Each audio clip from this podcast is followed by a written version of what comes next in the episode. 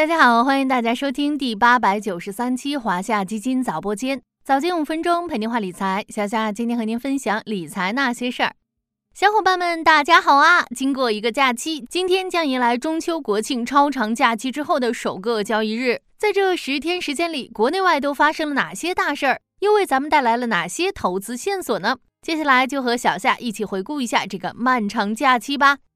先看海外市场，就在国内投资者欢度假期之时，大洋彼岸不断飙升的美债收益率，全球大宗商品市场的戏剧性事件，引发了全球投资者的关注。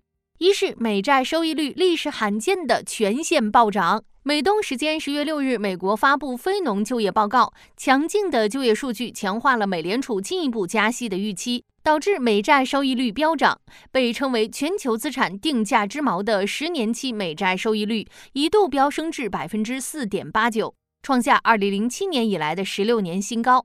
需要关注的是，美债收益率大幅上升，给全球金融市场带来了巨大冲击。美债利率和美元是否提前见顶，成为市场关注的焦点。二是国际原油价格暴跌，开油车的小伙伴应该都对今年油价的持续上涨印象深刻。九月二十八日，WTI 原油价格一度飙升到每桶九十五美元。然而，就在油价向百元发起冲击时，过去这一周内，WTI 原油价格突然暴跌到每桶八十二点八一美元，短短几天时间，跌幅达到了百分之十一点六零。在业界看来，全球制造业复苏依然乏力，美国货币政策继续收紧的预期，以及交易市场的买盘枯竭，共同造成了这一轮油价暴跌。三是美股动荡及大咖抛售。过去一段时间，美国国债的大幅抛售引发了美股的剧烈动荡。随着苹果股价由高位跌落，首席执行官库克出售了税后价值约四千一百万美元的苹果股票，规模创其于两年来最大。股神巴菲特旗下的伯克希尔哈撒韦公司也出售了约三百零七万股的惠普股票，套现约八千零四十万美元。联系巴菲特老搭档芒格今年早些时候的表态，随着美联储加息和经济放缓，投资者应该降低对股市回报的预期。两位大咖的抛售也引发了市场的密集关注。说完海外，咱们回头来看国内。相比海外市场的波涛汹涌，国内财经界在长假期间以好消息为主。一是九月 PMI 数据重返百分之五十以上的扩张区间。这也是该数据连续四个月环比回升，说明经济内生动力进一步增强，经济运行由恢复阶段进入增长阶段。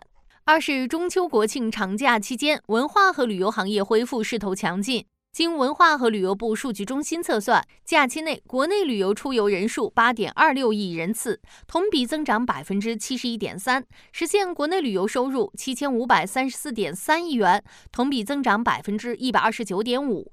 美团发布的十一黄金周消费数据也显示，今年迎来了五年来最旺的十一长假，全国服务零售日均消费规模较二零一九年同期增长百分之一百五十三。其中，全国餐饮堂食消费规模较二零一九年同期增长百分之二百五十四。三是新能源金九成绩出炉，多家车企销量创新高。其中，广汽埃安、长安汽车自主品牌、理想汽车、吉利汽车九月销量均创下历史新高。比亚迪今年销量突破两百万，有望实现年销三百万的目标。随着国家及地方支持扩大新能源汽车消费政策持续不断。车企主力新品陆续放量，支撑潜力需求释放，后续新能源汽车销量有望继续走高。还有一则消息和基金密切相关，那就是数千亿元持续借助 ETF 入市。虽然今年市场震荡波动不断，但资金借到权益类 ETF 越跌越买。前九个月，权益类 ETF 或净申购合计超四千六百亿元。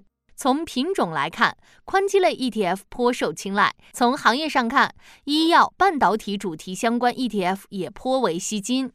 伴随着假期结束，A 股也正式开启2023年最后一个季度的旅程。